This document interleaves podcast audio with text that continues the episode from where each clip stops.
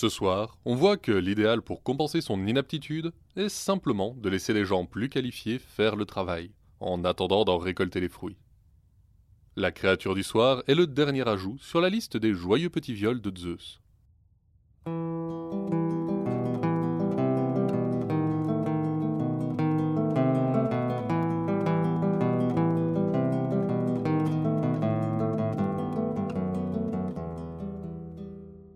Vous écoutez Contes des Soirs Perdus, l'émission qui vous fait découvrir les contes et mythes que vous ne connaissiez pas encore et vous replonge dans ceux que vous aviez peut-être oubliés. Ceci est l'épisode 49, Dieu aime les idiots, où on plonge dans l'univers ridicule et absurde de Giambattista Basile, au XVe siècle en Italie.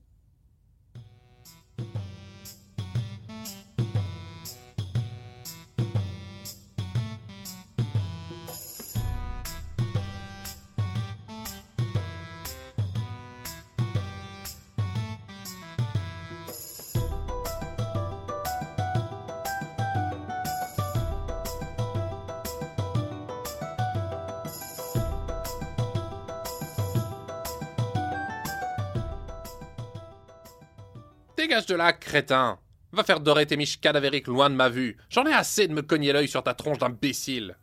À coup sûr, on t'aura échangé à la naissance, et contre un beau bébé tout rose, on m'aura donné un poireau plus bête qu'une truie anémique.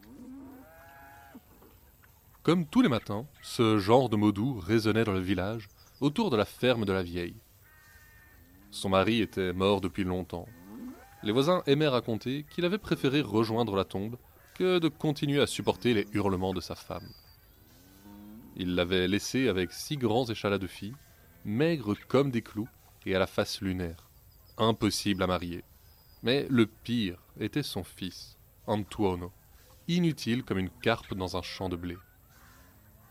Ses longs bras ballants se balançaient sans rythme quand il marchait, et le reste du temps, les mouches utilisaient ses dents comme perchoirs crasseux, tant il bâillait aux corneilles. Un jour qu'il avait étendu les longues brindilles qui lui servaient de jambes devant la porte de la grange, sa mère débarqua avec le lait de la matinée. Ses petits pieds boudinés s'emmêlèrent dans les baguettes vaguement velues de son fils, et la cuve et la mère roulèrent au sol de concert. Tout le lait s'en alla gaver la terre, qui y but comme un bébé maigrichon qui retrouve le téton après une journée entière.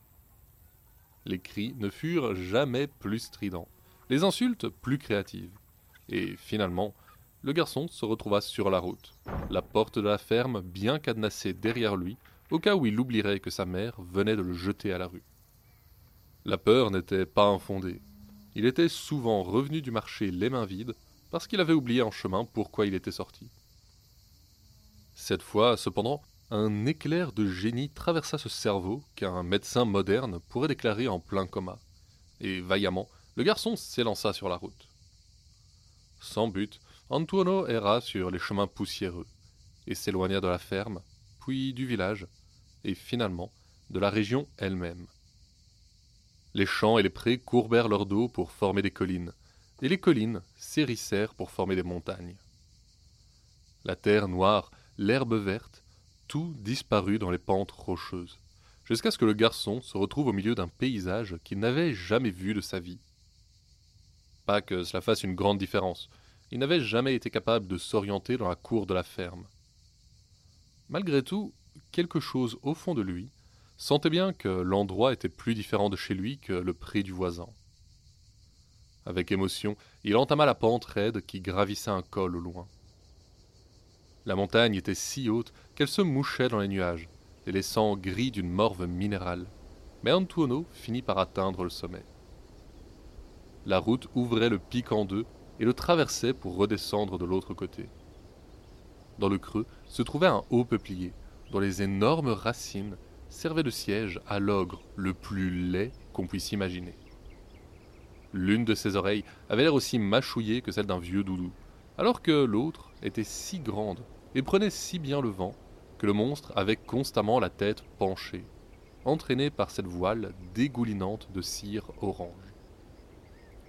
Entre ces pavillons ridicules se trouvait une face dans laquelle bouche, nez et dents se mélangeaient tant qu'on eût cru que Dieu avait juste lancé le tout au hasard lorsqu'il lui avait donné naissance. Un cou presque inexistant attachait cet appendice à des épaules bien plus étroites que la sphère qui servait de bedaine à l'ogre, et les interminables jambes se terminaient en deux paluches couvertes de verrues, dont chaque orteil ressemblait au chapeau d'un champignon particulièrement vénéneux. L'ogre renifla un torrent de morve au passage d'Antoine, et le vacarme lui fit lever la tête. Oh Bien le bonjour Comment va la santé Ah, le temps est bien gris, monsieur. Il n'y a donc plus de saison. Oh, savez-vous combien de temps encore jusque là où je vais? L'ogre, étourdi par le charabia que venait de lui sortir cet imbécile, resta à le contempler une seconde à travers le pu qui remplissait la moitié de ses yeux. Puis il éclata de rire. Antoineau releva sa chemise pour se protéger un tant soit peu de la pluie de postillons. Puis l'ogre lui envoya une tape dans le dos qui faillit le planter dans le sol comme un clou dans une planche. tu es drôle, petit. Veux-tu devenir mon serviteur? Eh bien, ça dépend du salaire. Vous savez, je ne peux pas beaucoup vous payer. Et l'ogre repartit d'un grand éclat de rire. Toute une année, Antoine servit l'ogre de son mieux. Ce n'était, certes, pas grand-chose. Mais l'ogre avait pour toute maison la racine du peuplier, gobait les légumes sans même les sortir de terre, et ne s'encombrait visiblement pas de choses aussi triviales que des vêtements. Il était donc assez facile d'être à son service, et d'une manière ou d'une autre, le garçon ne le déçut pas. Mais l'année achevée, un élan de mélancolie gagna Antoine. Sa mère et son foyer lui manquaient. Au bout de quelques jours, il se confia à l'ogre, qui lui offrit quelques semaines de congé pour aller visiter sa famille. Antoine, il est normal que tu veuilles voir ta famille. Et je t'aime tant que je serais heureux de te voir faire cette promenade et revenir ici dans un meilleur esprit. Prends aussi cet âne, il te soulagera de la fatigue du voyage. L'ogre ajouta ensuite, je cite l'original du XVe siècle, mais fais attention à ne jamais lui dire Hu, cacador devant autrui, ou tu le regretteras. Fort de ce conseil, et avec la bénédiction de son maître, Antuono s'en alla vers la ferme qu'il avait vue naître. Mais si l'âne lui évitait d'avoir à marcher, le diable en personne n'aurait pu le piquer assez pour le forcer à avancer s'il n'en avait pas envie, si bien que le fier cavalier dut s'arrêter en chemin pour passer la nuit dans une auberge. Dans un dernier effort pour attirer l'animal vers l'écurie, et oubliant le conseil de l'ogre, il s'exclama Hue, cacador Aussitôt, la queue de l'âne se redressa pour laisser passer une interminable diarrhée d'or, de bijoux et de pierres précieuses. Quand l'animal eut terminé, la rançon d'un baron gisait aux pieds d'Antoine. Il se précipita vers l'auberge, où l'âne consentit à le suivre. Quand l'aubergiste vit les richesses et l'air de demeurer du nouveau venu, il se dit qu'il était temps pour une petite poussée d'inflation, et annonça pour le coucher et le repas un prix qui obligea Antoineau à retourner ses poches. Dès qu'il eut fini de manger, il se dirigea vers les écuries, où il lança à nouveau Hue, cacador L'âne réagit à cette commande de la même manière que la première fois. L'aubergiste, qui avait discrètement suivi Antoineau, n'en croyait pas ses yeux. Dès que son précieux pigeon fut allé dormir, il échangea l'âne contre un autre, tout aussi têtu, si moins précieux. Au moment de partir, Antoineau ne remarqua rien et arriva bientôt en vue de la ferme de sa mère. Il s'époumonna à en effrayer le bétail, hurlant que la vie de fermière de sa mère était finie et qu'il ramenait un merveilleux cadeau de la part de son maître. Excitée, la vieille alla jusqu'à prendre son garçon dans ses bras, avant d'aller chercher à sa demande les plus beaux draps de la maison. La vieille revint avec de superbes draps blancs, brodés de dentelle. Il devait servir de dot pour le mariage de sa fille aînée, mais la mère s'était fait une raison depuis longtemps à ce sujet. Avec moins d'enthousiasme, elle regarda son fils étaler les draps sur l'herbe, juste sous l'arrière-train de l'âne. Antonio s'exclama alors Hue, cacador Mais la bête ne réagit pas plus qu'un chrétien un dimanche. L'autre eut beau s'époumoner, menacer, sangloter, l'âne ne bougea pas d'un pouce. Finalement, furieux, Antonio alla si bien trifouiller sa nouvelle banque qu'une marée d'un jaune qui n'avait rien à voir avec l'or vint se déverser en torrent sur les draps et la mer. La déconvenue du garçon n'était rien comparée à la raclée que sa mère lui mit, et il eut au fait de retourner chez l'ogre. Ce dernier ne fut pas aussi violent que la mère, mais il savait ce qui était arrivé, car il était un peu magicien, et fustigea le pauvre Antuono de s'être fait berner aussi facilement qu'un chiot. Le temps passa à nouveau. Malgré la remontrance, l'ogre s'était vraiment attaché à Antuono, et prenait soin de lui, si bien que ce gamin rachitique était devenu gras comme un pourceau. Mais au bout d'un an, à nouveau, festoyer tous les soirs le fatigua, et il voulut voir sa mère. L'ogre, moins optimiste, n'imaginait pas la vieille accueillir son fils avec joie après le spectacle de la dernière fois, et remit un cadeau à ce dernier pour arrondir les angles. Prends cette nappe, petit, mais surtout, ne lui dis jamais Petite nappe, couvre-toi, ou Petite nappe, vide-toi, si quelqu'un peut t'apercevoir. Tu le regretterais, je te le promets. Antonio prit la route, la nappe roulait sur son épaule mais son poids le ralentissait, et il s'arrêta à nouveau dans la même auberge. Rendu encore plus bête que d'habitude par la faim, il s'installa à une table, la couvrit de sa nappe, et s'exclama Petite nappe, couvre-toi Aussitôt, sous les yeux éberlués de l'aubergiste et des clients, lièvres, rôtis, coq au vin, coucou de maline et autres mets délicieux apparurent sur la nappe. Antonio dévora tout ce qu'il put, puis s'exclama Petite nappe, vide-toi Et les restes de son repas disparurent. Bien sûr, dès qu'il fut endormi, l'aubergiste échangea la nappe contre un carré de tissu ordinaire. Et lorsque le lendemain, devant une vieille mère sceptique, Antonio lança la formule magique, rien ne se produisit. Une nouvelle raclée l'envoya directement chez l'ogre, qui commençait à perdre patience. Écoute, Antoine, je t'aime, et tu me fais beaucoup rire. Mais tu es vraiment trop stupide. Te faire berner deux fois par le même aubergiste, qui n'est lui-même pas une lumière. Prends ce bâton, retourne chez ta mère et ne reviens plus. Tu as un danger pour toi-même lorsque tu es seul. Mais surtout, ne dis jamais Bâton, lève-toi, ou tu t'en mordras les doigts. Dépité, Antoineau repartit vers la ferme de sa mère où il espérait ne pas être reçu avec trop de véhémence. Mais en chemin, la curiosité le prit, et regardant le bâton, il lâcha. Bâton, lève-toi. D'un coup, le bâton s'échappa de sa main, et commença à lui battre la couenne plus violemment que le bras mou et fripé de sa mère ne l'avait jamais fait. Pendant près d'une heure, il enchaîna les formules pendant que le gourdin attendrissait sa viande, et finalement, il s'immobilisa au son de Bâton, couche-toi.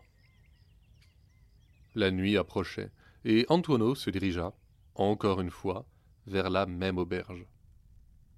L'aubergiste ne vit aucune merveille ce soir-là, mais il était certain que ce garçon en avait encore en réserve. Pendant la nuit, il s'introduisit dans sa chambre pour fouiller ses affaires, mais une des lattes grinça si fort qu'elle réveilla Antoine. Sans réfléchir, il lança Bâton, lève-toi et le bâton battit l'aubergiste avec fureur. Alertée par les hurlements de son mari, la femme de l'aubergiste arriva, et le bâton répartit également les coups entre l'un et l'autre.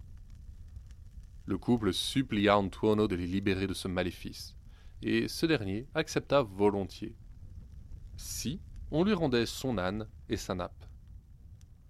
Il rentra ensuite chez sa mère, où il fut enfin accueilli avec bonheur.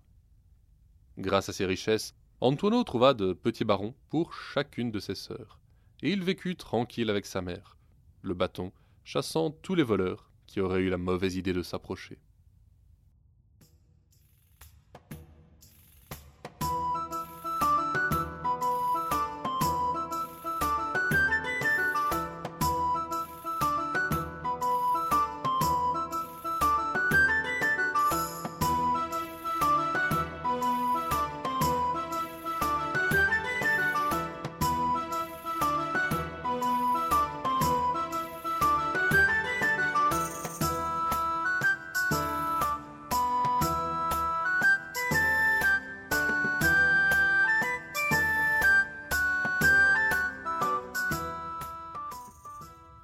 Il y avait, à Florence, un marchand aussi riche que les fonds marins, mais qui était affligé, car aucun bonheur ne peut être parfait, d'un fils aussi bête qu'une pierre.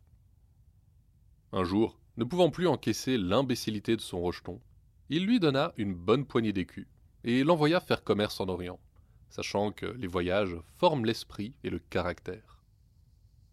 Le fils, qui s'appelait Moschione, monta sur son cheval et partit vers Venise, où il espérait prendre un bateau.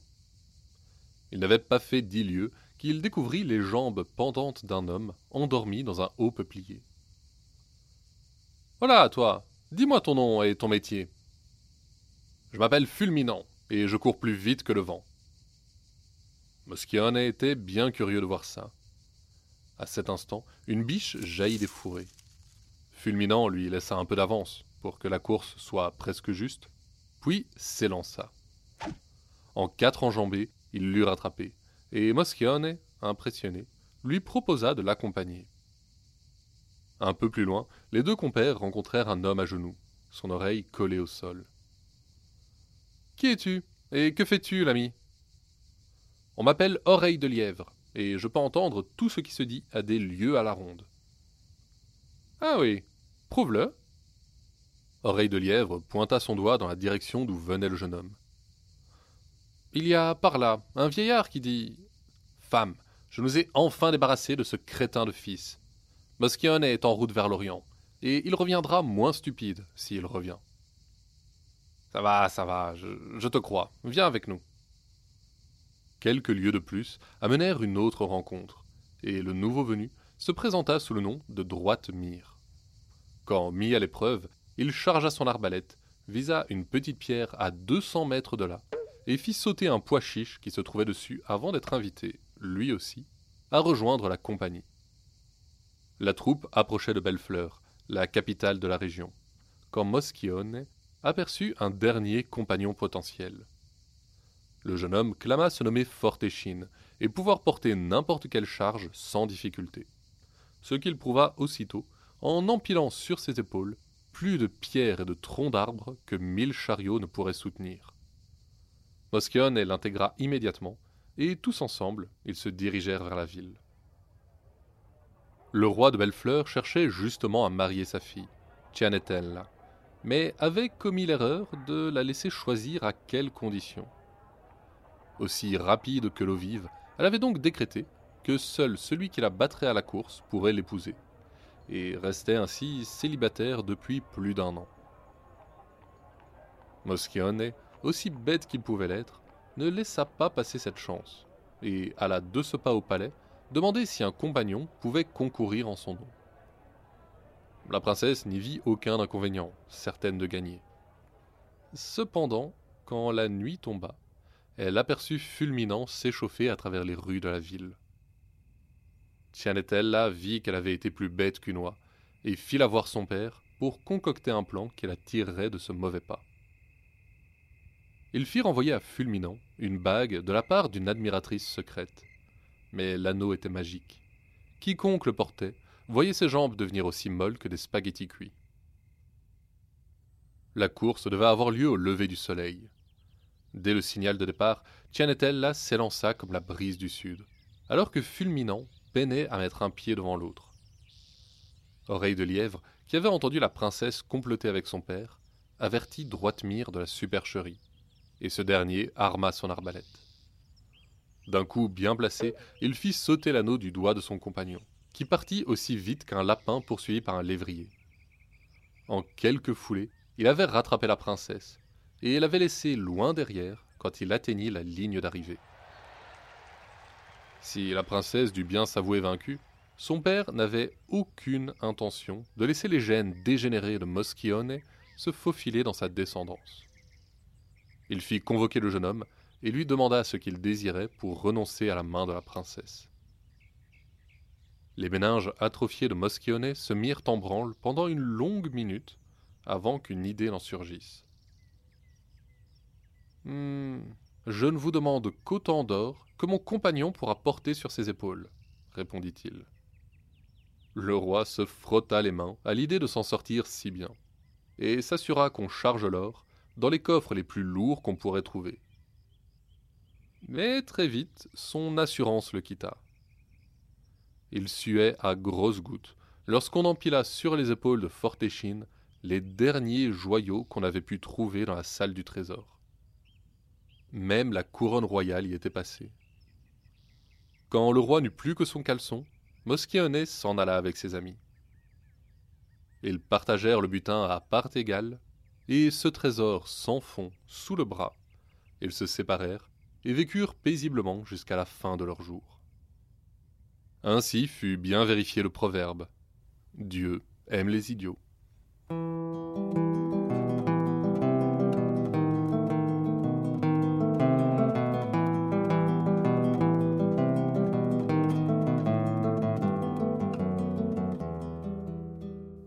La créature du soir est Lamia, une jeune fille qui, comme beaucoup dans la mythologie grecque, commit l'irréparable faute d'attirer sans le vouloir l'attention de Zeus.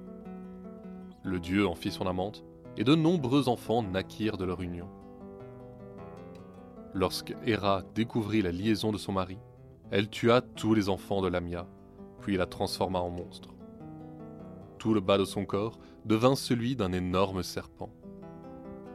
Aveuglée par le chagrin et la rage, Lamia commença à faire subir son propre sort aux autres, enlevant et tuant tous les enfants sur lesquels elle pouvait mettre la main.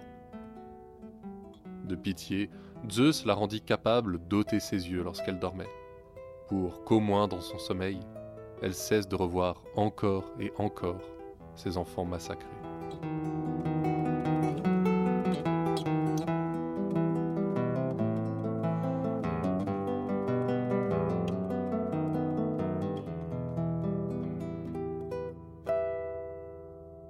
Les histoires de ce soir sont tirées du Conte des Contes, l'œuvre légendaire de Giambattista Basile, et un des plus vieux recueils de contes en Europe.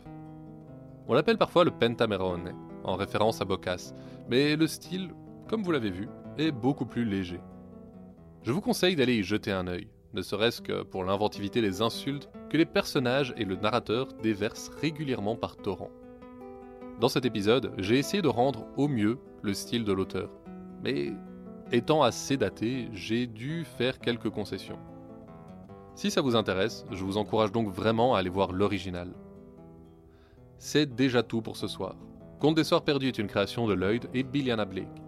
Vous pouvez nous suivre sur Facebook et Instagram pour plus d'histoires sur les créatures du folklore. L'émission sort un jeudi sur deux sur toutes vos plateformes de podcast. N'hésitez pas à venir nous laisser votre avis ou quelques étoiles. C'est ce qui nous motive et nous aide à améliorer le podcast. La prochaine fois, on retourne au commencement de la mythologie grecque, avec un dieu qui a un énorme poids sur l'estomac.